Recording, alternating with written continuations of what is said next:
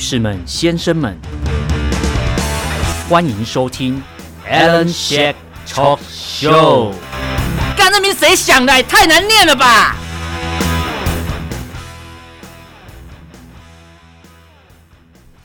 ！Hello，各位听众朋友，大家好，欢迎收听 Alan Shake Talk Show 臭嘴艾伦的节目。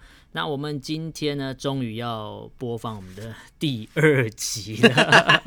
哦，对，大家已经听到有一个熟悉的笑声，就是我的呃非常好的好朋友 Mia Talk 的 Mia，今天也邀请她来到我们的节目当中。Hello，大家好，我是 Mia。嗯，那今天呢，如果邀请到 Mia 呢，那基本上这一集的节目我会尽量掌握在二十分钟以内，因为上一次第一集开录的时候，我们就想说，哎，好像今天聊了比较久，可是看那个时间轴，好像看不出来到底是多长，就发现录了四十几分钟，聊开了。对，所以今天呢，我们会。稍微有重点整理、有条理式的来录节目。第一集当做试水，让大家看有多少人会下载，发觉还有四五十个朋友下载节目来听，我觉得好多，大家好像还蛮可以接受这种四十几分钟的那种魔音传导。那今天今天大概就是掌握在最多二十五啦。好啊，我尽量掌握。对，没关系，交给你。好，那今天呢，我们要来聊一个东西，它虽然已经有点。也不是说过时效性，因为它现在还在是算进行式的东西。不过它最热门的热度大概就是在五月二十八号那一天。那相信你有在关注一些国际事件的话，应该有听过一个东西叫做港版国安法。嗯，对。但其实呢，今天在进入港版国安法之前，我要先跟大家稍微讲一下它的来龙去脉。其实要先讲到从去年开始。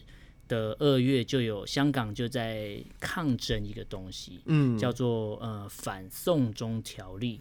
但是这个反送中是我们称之为反送中条例啊，但它其实原本是叫做逃犯条例的修订，那是修正草案之类的。嗯，那其实它的缘由呢，如果与法律的本质来讲，其实它缘由应该是不坏啦，不会有人特别去立一个法。一个不好的法来管制人民，我说正常的一个正常的国家思维，应该不会用国家的 国家机器的力量来立一个恶法来对抗善良的人民，可能吧？但我我是说正常的国家，但其实呢，大家也知道，我们台湾附近有一个不正常的。呃，政权 或者是说政权，对，那他们呢？其实当初的立法也许是好的，但是他在里面夹杂了一些文字游戏，嗯哼，比如说呃，什么颠覆国家政权、煽动叛乱、什么联合外界势力这种呃这种字词加到法律里面之后，对呃法律人士来讲会觉得，那你能不能写的很明确？就是你没有讲的很明确，这些东西它都是一个很模棱两可，就是好像有沾到边，然后就很容易被定罪。那其实为什么香港的人民会这么讨厌这一条条例？是因为以往呢，在香港的法律，你可能因为香港它是讲司法独立嘛，因为当初的承诺，一九九七年回归之后的承诺五十年不变，所以它的司法是独立的，包括它的金融也是独立，关税也是独立的。但如果你今天去修正这个法案的话，那香港那些司法机构或是立法机构似乎好像失去它的功能性，嗯、变成说，呃，中国大陆他只要觉得这一个人有符合我刚才讲的那几条，我就可以直接把你抓去他们那边审判的。听起来像政治犯。嗯、呃，对，就认为 就是很像说，我觉得你好像有一点跟美国的什么机构好像感觉不错哦，那我觉得你对我们的。中国大陆的政权或是对国家有一些影响，嗯、所以你要把你抓回来，可能把你抓去北京 审判之类的。嗯、那以往其实是不会这样。那这条修订草案，它如果过了的话，嗯、就会变成说这些证据，所谓的这些呃被认为有问题的人，这些的所谓的颠覆国家什么等等这些证据，是由北京那边提供给港府。那港府只要香港特首同意之后，哎、欸。这可能就送过去了，哦，就变成说，因为香港也有立法，也有司法，但好像这些人都等于是被架空，我没办法用我原本的法律来对这个人进行审判，就变成这个人就被送走。所以在其实，在二月的时候，当初要一读这个法案要通过的时候，大概只有一万多人上街抗议游行。Uh -huh, uh -huh. 但他要二读的时候，大概是六月十二号二读。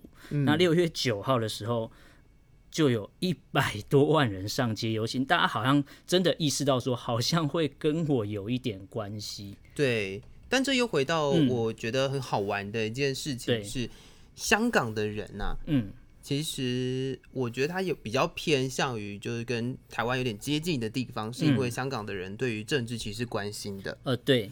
然后再来就是香港人比较多所谓的游行集会，嗯，对。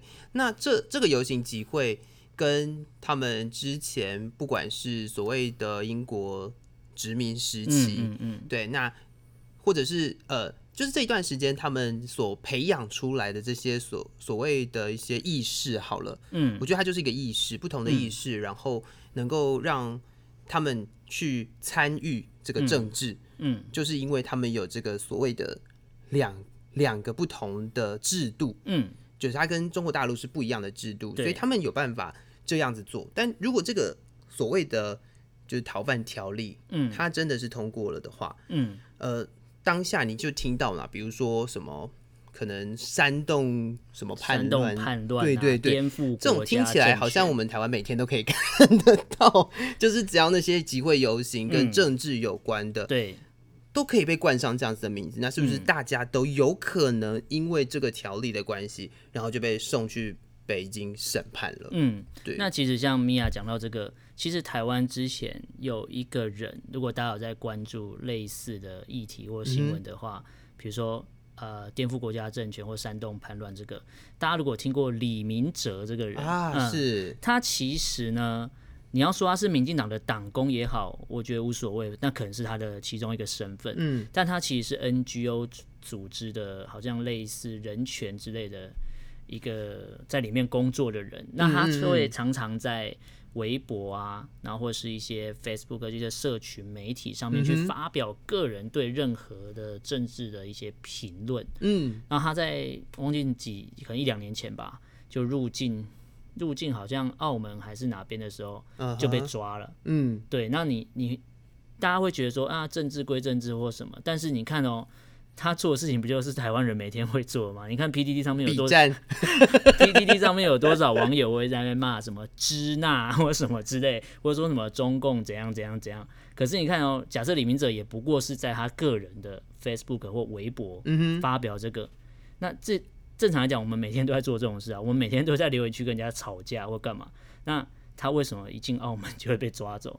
所以我就觉得，刚才讲到的煽动叛乱或颠覆国家政权，哎，他就是以这个东西被判刑，然后被判五年的徒刑，现在正在服刑当中哦。嗯，但重点是他是台湾人，嗯哼，懂吗？所以大家会觉得说啊，反送中条例在香港离我们台湾那么远，到底关我们什么事？可是。李明哲是台湾人，他因为在个人的社群媒体发表这个东西，然后就入境澳门被抓。嗯，但重点是台湾是一个国家，按、啊、你说，好，中国大陆他如果自称也是一个国家的话，那凭什么他抓我们？这是一个很吊诡的事情。嗯嗯。那为什么香港人那么抗争？是因为我觉得就是因为曾经拥有自由，所以渴望自由。我觉得不是曾经拥有自由，所以渴望自由，而是曾经拥有自由，所以。知道那个被剥夺的感觉。哦，相对剥夺感，对这种感觉，我觉得才是最可怕的地方。嗯，因为这就可以讨论到为什么一读的时候好像没有那么多人在抗争，一万多，但是，但是他即将到二读的时候，大家发现，对，好像真的会过哎，对，而且就是一读的时候没什么人反应，然后香港可能那些立法机构会觉得，哎、嗯欸，那就赶快。你看二月，然后六月就要二读，赶快赶快让他过关。嗯，然后就发觉，哎、欸，不对哦，六月九号那天就一百多万人上街游行，就大家是真的有意识到这个东西过了之后会有什么影响。是，对，所以我觉得我我其实蛮蛮佩服香港的朋友，嗯，就是因为他们跟台湾，你看他们就是会直接面对到所谓的执法单位，是，然后也许会有一些。被暴力对待这些之类的，很可怕啊。对，但他们还愿意挺身而出。那台湾当然是很多人是躲在荧幕后面，就是用 B 站，对 B 站啊，敲呃敲敲键盘，对，就是办一些假账号之类。但也也许你也是在发表个人评论。但如果你大家可以思考一个问题：如果今天台湾有一天也要推行类似这样的法案的时候，嗯、你会愿意上街吗？我觉得不一定，台湾人会这样做，因为我觉得大家已经习惯了，会觉得就好像也还好，大家有点冷漠。我觉得其实大家对这种东西是蛮冷漠的。但是不同的地方是，我发现其实台湾人对于发表自己的意见，真应该说公开的发表自己的意见，还是有一部分的人愿意这样做了。对对啊，这些人，不然我们现在怎么会有这么多的 NGO？嗯，在全世界各地，不一定只有在台湾本土，但是但是这些 NGO 他们的诉求，嗯，那他们希望发表的言论，希望去谈的一些东西。这些就是我们所谓的言论自由嘛。嗯嗯。那这个言论自由在香港当初其实也是受到保护的。那我们现在在台湾也是受到保护的。嗯。那这个就是所谓的送中条例，如果真的让它施行了，嗯，那这个言论自由在所谓香港的，就是呃，算另外一个制度下，嗯，它就不受到他们的保护了。对。那讲到这个呃，所谓的送中条例。那如果他就像刚才米娅讲，送中条例如果真的通过，可能香港原本可能还保有那么一点点的自由部分，可能就没了。Uh huh. 不过呢，这就要讲到我们今天真正的主题——嗯、港版国安法。为什么我要先提到前面的反送中，再拉回来钢板管法？就是因为。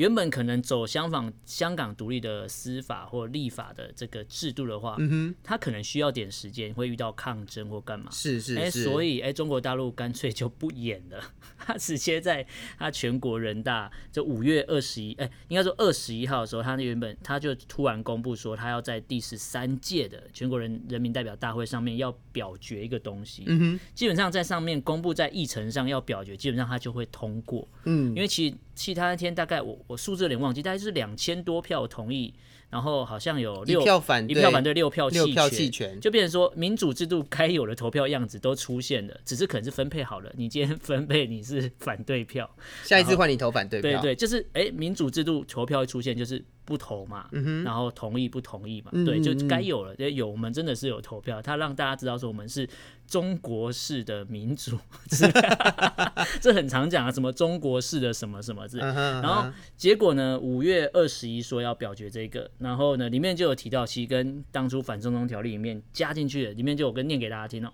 颠覆国家政权、分裂国家、恐怖活动，还有外部势力干预要进行立法，多恐怖。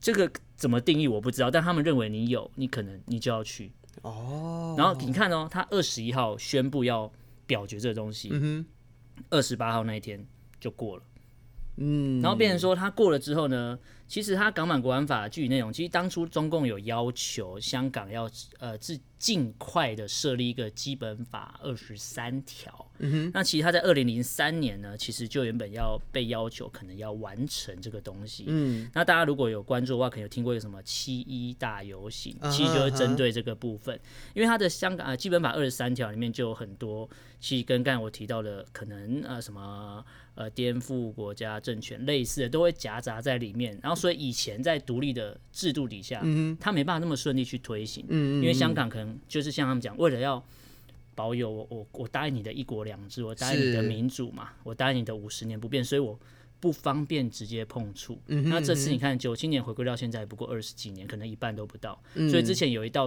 世纪难题的数学题目，二零二零减一九九七等于五十，对，世纪难题啊，没有人会解这一题。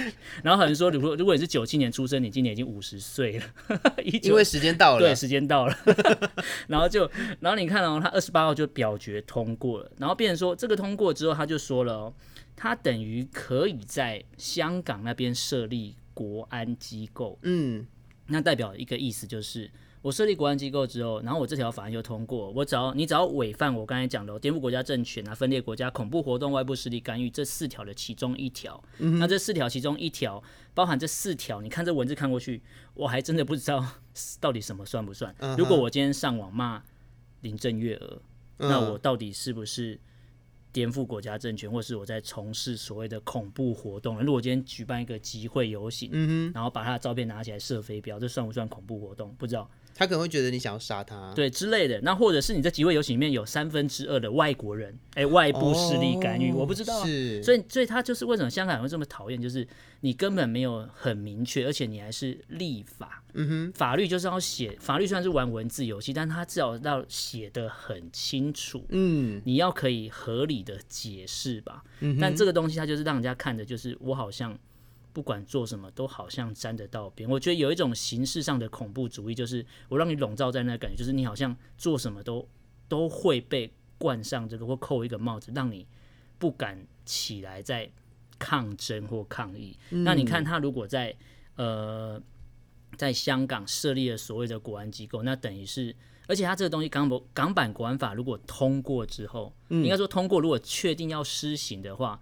变成说，原本香港有独立的司法或立法的机构，原本教我们立基本法二十三条，uh uh. 就变成说我这条港版国安法如果过了，你凌驾在这些所有法律上面，你就，你就等于是你的二十三条也不用了，我这一条直接进来就直接把你人带走，我根本就等于说我我已经不期望，或是我已经不想再等待所谓的五十年到，uh. 或是等待说你把二十三条立完，没有，我直接帮你，uh. 我直接帮你立一条。然后你这一条就可以玩死全部人，所以变成说，呃，我之前有些香港的朋友啦，那我们是透过 Facebook 在联系的。嗯。嗯嗯，那当初可能有先看到这条新闻的时候，其实台湾根本没什么人在关注。嗯。因为当初这个新闻也不确定是真的假的。嗯嗯。然后等到全国人大那个新闻出来之后才确定。然后那时候才比较多人有关注到这个议题，可是他全国人大的台湾地区代表也投同一票啊，嗯、啊对，就是那些台湾地区代表都哪来的？就他，然后那时候我还跟米娅讨论说，他这些人代表台湾他是谁？然后发觉这些人，哎，有的还不是台湾人，还住在厦门，对不对？对，有一些他的国籍还不是台湾，就他变他就写什么中国什么厦门或中国福建。嗯，然后他是台湾的代表，然后还有一个什么原住民是吧？对，阿美族之类的。对，然后我就觉得说，那到底这些人是哪来的？我不太懂。那就是像刚才我提到，港版国安法如果它过了的话，所谓的香港的言论自由、嗯、司法独立都会受到影响。所以香港为什么这么多人？嗯、你看，从反送中已经算起来也要也一周年嘞，嗯，就也也算，因为他们原本六月哎十几号这礼拜。原本就是六月十几号的这个六日啊，uh huh. 原本是要有一些集会游行，但是好像不能举办的。嗯嗯嗯，但台湾这边好像会有一些同步的一些活动，是啊，好像是全球啦，嗯，声援的活动。那原本香港当地要举办的活动，好像外部势力介入，但所以他现在变全球自己自发性的嘛。但我们就是人也不能过去帮忙，uh. 所以我就觉得，嗯，呃，我就觉得，我就我个人的立场。为什么今天想做这一集？不外乎就是想让大家用短短的可能二十分钟不到的时间，然后能稍微了解一下到底，其实台湾人有，我觉得眼界太狭隘，永远都在关注。谁跟谁外遇，谁跟谁乱搞之类，就你就完全那是别人家的事，啊。对，就而且我觉得还有什么约炮，我觉得那都是那都是我觉得那都是私事，好吗？嗯，重点是你应该知道一下，在台湾旁边，可能坐飞机大概五十分钟不到的地方，嗯、有一个地方的人民正在为了他们未来，嗯，也许是未来的五十年、一百年，或是下辈子，或是所有他们的小朋友的未来，嗯，在努力。在抗争，在流血，是，然后在可能被暴力对待，但他们愿意为了自己的下一代站出来。那台湾人，我是觉得。花一点时间去关心一下，到底世界上发生了什么事，不要再只 关注什么那些我觉得真的不怎么样的新闻。哎、欸，那我要分享一个很有趣的事情，嗯、就是我是世新性别所的学生，嗯、然后呃，在世新大学，其实世新大学是一个很有趣的学校哦。嗯，世新大学有两个非常反动的 的系 所，一个是社合法所，一个是性那个性别所。对，那我们性别所基本上会在。几乎所有的人权活动上面都可以看到我们所上的旗帜。嗯，对。然后呃，当时在世新有一个很大的新闻，就是我们世新的门口有一个很像山洞的地方，嗯、就那个走道，哦、它叫做人行道，我们叫它山洞口。然后在那个山洞口，呃，学生他们就有发起了连农墙的活动。嗯，然后那时候呃，原本一开始可能学校有点。想说还不要造成困扰。嗯，但后来学校还是同意了，就比如说几月几号到几月几号有可以让学生在那个地方贴，嗯，就是你的那个连龙墙的部分，嗯，然后在那个之后，就那个日期之后呢，呃，他就必须要清掉，嗯，但是呃，我们所上就在清掉了之后，就自己在我们的所办外面。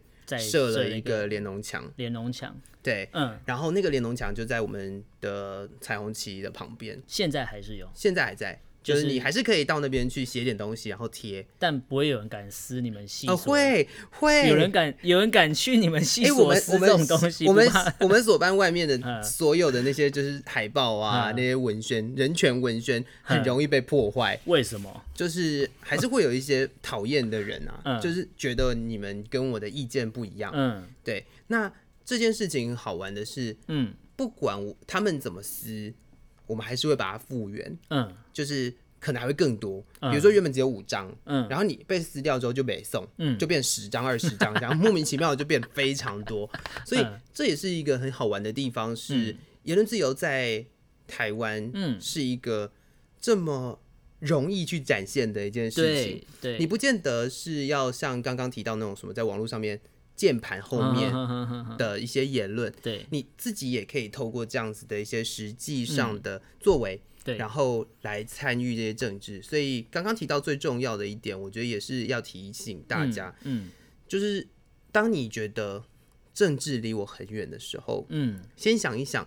在其他的地方有非常多的人，甚至你自己打开我们自己的新闻频道，嗯，也可以看到非常多的人在为自己的权利，嗯，别人的权利，对，来发声，嗯。那换另外一个角度来想，我们一直在讲说我们没有办法参与 WHA 嘛，嗯嗯嗯。但是你想想看，这些其他的国家，嗯，凭什么要为我们发声？哦，就是我们自己台湾的人都不关心这件事情了，那其他国家为什么要帮我们说话？嗯，对吧？对，所以他们都愿意这样子做了，所以我们还要坐在这个地方，然后觉得政治关我屁事吗？